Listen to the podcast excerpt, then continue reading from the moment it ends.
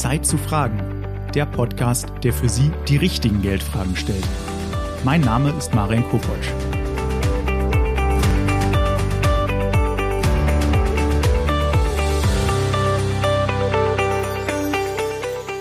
Hallo zu einer neuen Folge von Zeit zu fragen.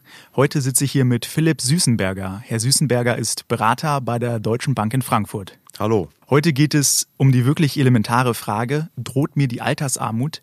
Wie kann ich vorsorgen, damit mir auch im Ruhestand ein guter Lebensstandard bleibt? Genau darüber wollen wir uns heute unterhalten. Und am Anfang vielleicht eine bisschen ungewöhnliche Frage, aber wenn es um die Rente geht, Herr Süßenberger, würden Sie dann lieber in Deutschland, in den Niederlanden oder in Österreich leben? Ja, das ist eine sehr gute Frage. Also eigentlich ist es in Deutschland ja ganz schön, aber wir sollten halt gucken, dass wir gut vorgesorgt haben, damit es auch uns in der Rente am langen Ende gut geht. Ja. Und von daher mal schauen, was wir heute hier herausfinden und über welche Themen wir diskutieren. Aber eigentlich ist es in Deutschland ganz schön. Also ich persönlich würde gerne in Deutschland bleiben. Warum ich die Frage stelle, ist, weil wir wissen ja, in Deutschland wird es mit der gesetzlichen Rente immer ein bisschen schwieriger. Wir sind aktuell beim Rentenniveau von 48 Prozent. Da kommen wir dann gleich noch dazu, was das ganz genau bedeutet. Man sieht aber, dass es zum Beispiel in Österreich oder den Niederlanden deutlich besser funktioniert. Also die Menschen bekommen deutlich höhere Renten, müssen aber nicht wahnsinnig viel mehr einzahlen oder länger arbeiten. Also irgendwas scheint an den Systemen besser zu funktionieren. Und deswegen auch meine Frage wieder zurück zurück zu Deutschland. Ich zahle doch dann mein Leben lang ein. Warum soll ich denn vorsorgen, wenn der Staat mir doch dann eine Rente zahlt? Ja, das ist ganz einfach. Es wird am Ende des Tages nicht reichen, was an Beiträgen, die wir eingezahlt haben und so wie der Staat aktuell agiert, auch hängen bleibt. Und von daher müssen wir privat was tun. Ja, wenn Sie sich überlegen, wir zahlen heute in die Rentenkassen ein und alles, was ausgeschüttet wird, ist in Echtzeit. Das wird live wieder ausgeschüttet. Ja, also das, was ich jetzt in meinem Alter einzahle, geht aktuell einen Monat später original an einen Rentner wieder raus. Und von daher wird halt am Ende nichts übrig bleiben. Das Geld hat gar keine Möglichkeit, sich zu vermehren. Ja, genau, Sie sprechen es an. Das ist ja dieses Umlageverfahren. Also genau. die Rentenkasse nimmt ein, schüttet sofort aus. Dann gibt es noch das kapitalgedeckte Verfahren, wo dann auch etwas mit dem Geld an den Kapitalmärkten passiert. Kann man ja verraten. Andere Länder sind ein bisschen mehr danach ausgerichtet und haben dann ab und zu auch deutlich höhere Renten. Können wir ja schauen, ob uns die Börse nachher hilft. Aber da nochmal meine Frage auch wenn wir das wieder ausschütten, warum reicht es denn nicht und warum wird es mit der Rente in Zukunft vermutlich immer schwieriger? Naja, wir haben halt einen Kaufkraftverlust auf der einen Seite. Das bedeutet, wenn wir 1990 zum Beispiel uns von 1,50 Euro umgerechnet vier Kugeln Eis kaufen konnten, kriegen wir heute nur noch eine dafür. Ja, und von daher muss das Geld sich vermehren und wir müssen irgendwie an den Kapitalmärkten partizipieren, damit wir am langen Ende auch eine höhere Rente ausgeschüttet bekommen, die dann im Alter reicht. In Deutschland ist es ja aktuell so, ich habe es ja eben schon mal angesprochen, es gibt ja das sogenannte Rentenniveau von aktuell circa 48 Prozent.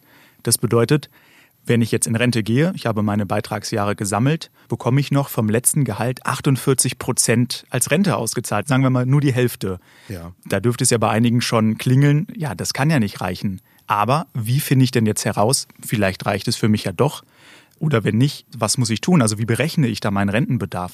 Ja, da sollten Sie zu Ihrem Finanzberater gehen und der wird Ihnen dann ganz klar aufzeigen, wie groß ist meine Lücke, die ich am langen Ende habe. Da wird eine Inflation mit eingebaut, da wird der Kaufkraftverlust mit eingebaut und dann wird man sehen, was muss ich monatlich zur Seite legen, um diese Lücke zu decken am langen Ende. Das ist bei jedem ganz individuell, weil die Gehälter natürlich auch individuell sind und von daher muss da eine Berechnung her. Ja, das kann man alleine schwer machen. Da sollte man sich Rat suchen und zu der Person seines Vertrauens gehen und dann am langen Ende ja zu wissen, woran man ist und wie viel man jetzt anfangen muss zur Seite zu legen. Mhm. Was ist denn diese Lücke, von der Sie gesprochen haben, genau? Ja, das ist die Vorsorgelücke. Das bedeutet, das ist die Lücke zwischen dem, was der Staat uns als Rente bezahlt und dem, was wir eigentlich benötigen oder was wir brauchen.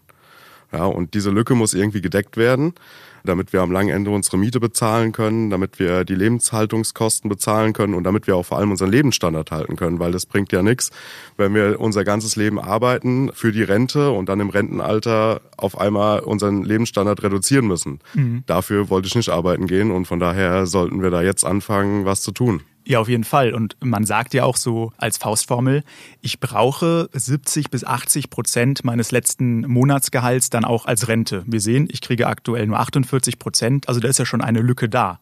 Warum brauche ich weniger? Man sagt ja oft, okay, ich habe dann im besten Fall vielleicht meine Immobilie schon abbezahlt und zahle da dann nichts mehr. Oder ich habe, weil ich nicht mehr zur Arbeit muss, geringere Kosten, weil ich vielleicht kein Auto mehr brauche, nicht fahren muss. Gut, diese Vergleiche hinken, aber wir sehen ja schon, 22 bis 32 Prozent oder mehr fehlen uns in dem Sinne. Was kann ich denn da jetzt konkret tun, um diese Lücke dann zu füllen? Ja, wir müssen früh anfangen, an den Kapitalmärkten zu partizipieren.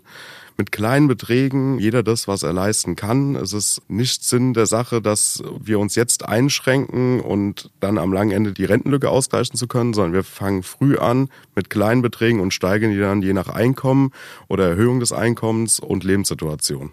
Mhm. So, und dann haben wir den Zinseszinseffekt am langen Ende, der uns zum einen hilft und die Kapitalmärkte, die eben über die gesamte Laufzeit Erträge abwerfen und wir dadurch die Lücke relativ einfach schließen können. Das Wichtigste dabei ist, wir müssen anfangen. Okay, also wir müssen anfangen anzulegen in genau. dem Sinne. Jetzt haben wir ja gesehen, in Deutschland ist es mit der gesetzlichen Rente ein bisschen schwierig. Also wir bekommen wahrscheinlich nicht so viel, wie wir in der Rente, also im Alter dann wirklich brauchen. Das hat damit zu tun, dass es ja immer weniger jüngere Beitragszahler gibt und immer mehr ältere Rentenempfänger. Das heißt, das Geld, was ich heute von meiner Lohnabrechnung einzahle, fließt direkt an die Rentner. Es ist aber noch nicht alles verloren. Man kann diese Rentenlücke berechnen und dann versuchen, selbst zu füllen.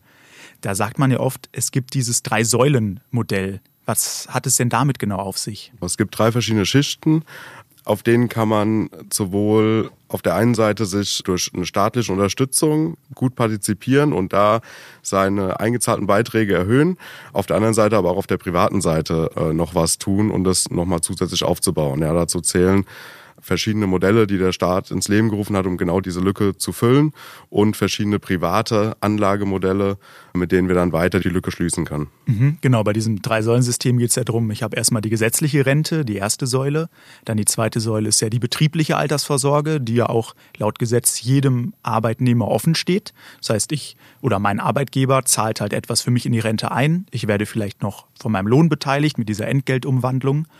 Und am Ende gibt es dann halt die private Vorsorge, die dritte Säule. Genau.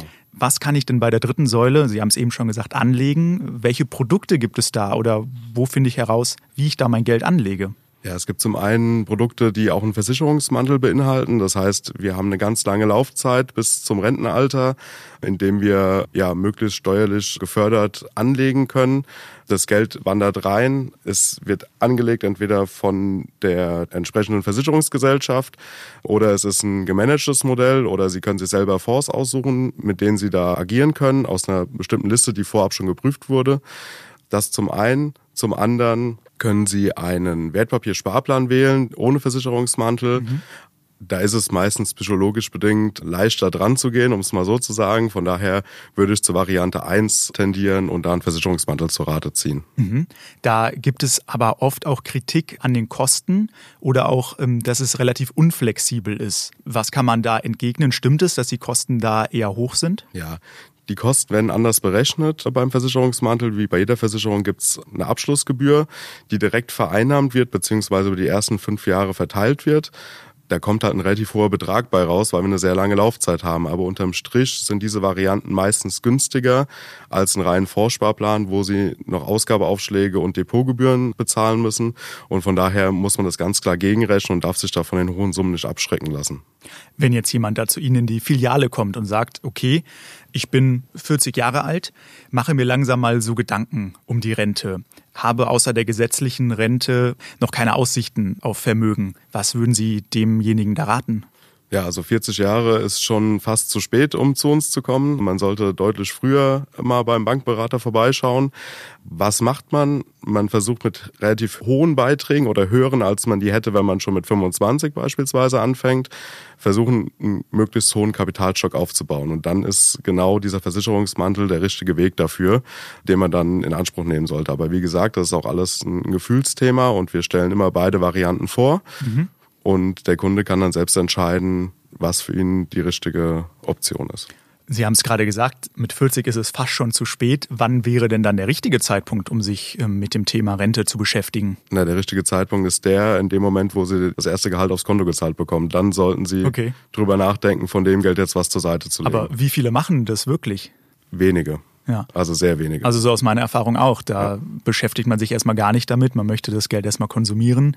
Aber wann wäre denn der späteste Zeitpunkt oder wann wäre es denn zu spät und was kann man dann machen? Soll man dann einfach gar nichts mehr machen? Das scheint mir auch keine optimale Lösung dann. Gar nichts machen ist immer keine Lösung. Man sollte versuchen, so viel wie möglich, wenn man zu spät dran ist. Also ich sag mal, wenn man jetzt noch zehn Jahre bis zur Rente hat, ist es eigentlich schon zu spät. Dann muss man halt relativ hohe Beträge in diese Sparpläne einbezahlen, damit man am langen Ende auch ja, eine solide Rente daraus bekommt. Macht man das nicht, hat man am langen Ende diese Lücke, von der wir gesprochen haben. Und man muss sich dann in den zehn Jahren eventuell auch einschränken, ja, weil mhm. die Beträge tatsächlich sehr, sehr hoch werden in dem Zusammenhang. Fängt man früher an, hat man es einfacher. Bedeutet, ich sollte wirklich, um diese Rentenlücke zu schließen, möglichst früh anfangen. Je länger ich warte, desto höher werden die Beträge, die ich aufwenden muss, um das halt zu schließen. Es gibt aber durchaus viele Varianten, gerade auf der privaten Seite, um ja diese Rentenlücke am Ende zu schließen und um Kapital aufzubauen. Jetzt ist es ja aber so, dass auch viele Menschen vermeintlich mit einer Lebensversicherung versuchen, in die Rente zu gehen. Bringt denn das noch was oder ist das ein Produkt, was sich überhaupt noch lohnt in der heutigen Zeit? Ja, da wünsche ich Ihnen erstmal viel Glück, eine Versicherung zu finden, die noch eine Lebensversicherung anbieten kann. Wir haben das Problem aufgrund der niedrigen Zinsen, dass wir am langen Ende durch die Kosten, die dann auch bei der Lebensversicherung entstehen und die Abschlusskosten, keine positive Rendite rausbekommen oder nur eine ganz geringe positive Rendite rausbekommen. Und aus dem Grund ist das aktuell keine Option. Ja. Was wäre oder was ist denn da mit Leuten, die solche Produkte noch haben, sei es eine Lebensversicherung oder etwas anderes, wo sie das Gefühl haben, das bringt mich jetzt nicht weiter? Soll man die behalten? Soll man die kündigen? Wie verhält man sich in so einer Situation? Ja, das kommt immer auf den Vertrag an, den man hat. Es gibt tatsächlich auch noch relativ gute Verträge, wo ein garantierter Zinssatz mit dabei ist für ein Risiko, was überschaubar ist oder gleich null ist, weil die Erträge garantiert sind. Aber auch da sollten Sie mit den Verträgen zu einem Fachmann gehen, das überprüfen lassen und dann wird er Ihnen deutlich sagen, ob das weiter Sinn macht, da einzusparen, ob man den Vertrag behält und nicht weiter einspart oder ob man sich eine zweite Säule dazu aufbaut. Das kommt dann auch immer ein bisschen auf die Vermögenssituation an und was man sich in dem Zeitpunkt auch leisten kann. Ja, aber sehr individuell. Umfragen haben ja auch ergeben, dass rund jeder Zweite in Deutschland Angst vor der sogenannten Altersarmut hat. Laut Definition ist die Altersarmut ja, wenn ich im Rentenalter weniger als 60 Prozent des Geldes zur Verfügung habe, das in Deutschland so der Mittelwert ist. Dann gelte ich als arm. Was kann ich denn gegen diese drohende Altersarmut tun? Sie müssen früh anfangen und äh, Geld zur Seite legen, jeder nach seinen Bedürfnissen, um dann am Ende sich eben ein Polster aufzubauen, um diese Lücke zu schließen. Wenn ich jetzt jung anfange, das hatten wir vorhin ja schon mal besprochen, das ist ja schon mal positiv. Aber irgendwann werde ich ja auch älter und muss ja dann mein Geld auch so ein bisschen in, in Sicherheit bringen, damit es nicht in irgendeinem Marktcrash kurz vor meiner Rente dann wirklich mal deutlich weniger wird. Wie gehe ich denn dieses Problem an? Gehen Sie regelmäßig in den Austausch mit Ihrem Berater Ihres Vertrauens?